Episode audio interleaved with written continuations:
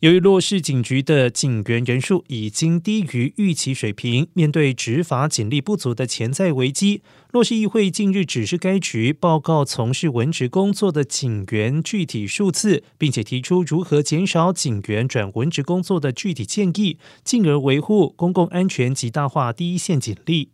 根据统计，洛市警局目前有九千三百七十五名警员，低于授权可拥有的九千七百名警力水平。官员认为，低于水平的原因是近年来招聘困难，再加上疫情之后面临的警员退休和辞职潮所导致。洛市市长贾西提对市警局的下一个财政年度警力预算里，已经在加码一亿四千九百万元，其中部分预算就是警员人力配备增加到九千七百三十五人。